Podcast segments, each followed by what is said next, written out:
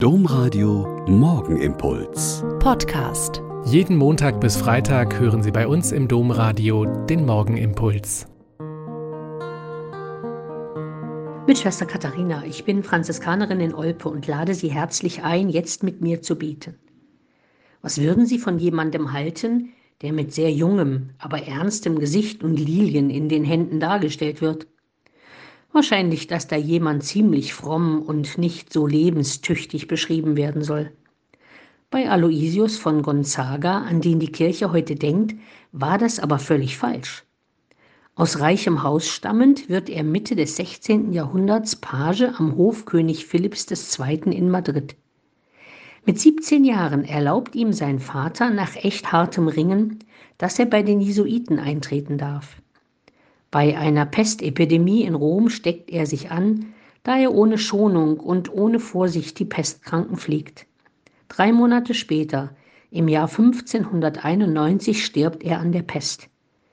Irgendwie passt das reale Leben dieses Jesuiten also überhaupt nicht zu dem, wie er später dargestellt wird und wohl auch rüberkommen soll, wie man heute sagen würde, weil er zum Patron der Studierenden ernannt wird und wohl als liebenswürdiger, frommer und in sich gekehrtes Vorbild taugen soll.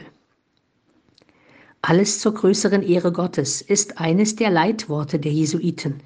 Und das hat Aloysius wohl sehr handfest und energisch und mit Herz und Hand ausgeführt und nicht auf sich selbst und sein Ego geachtet, sondern auf die Menschen, die seine Hilfe brauchen. Ich fand dieser Tage die Zeilen von Mutter Theresia, die ziemlich genau auf das Leben des heiligen Aloysius passen. Mutter Teresa schreibt, die Menschen sind unvernünftig, irrational und egoistisch. Liebe diese Menschen trotzdem. Wenn du Gutes tust, werden dich die Menschen beschuldigen, dabei selbstsüchtige Hintergedanken zu haben. Tu trotzdem Gutes. Das Gute, das du heute getan hast, wird morgen schon vergessen sein. Tu trotzdem Gutes. Die Menschen bemitleiden Verlierer, doch sie folgen nur den Gewinnern. Kämpfe trotzdem für ein paar von den Verlierern. Die Menschen brauchen wirklich Hilfe, doch es kann sein, dass sie dich angreifen, wenn du ihnen hilfst. Hilf diesen Menschen trotzdem. Gib der Welt das Beste, was du hast, und du wirst dafür zum Dank einen Tritt erhalten. Gib der Welt trotzdem das Beste. Letztendlich ist dann alles eine Angelegenheit zwischen dir und Gott.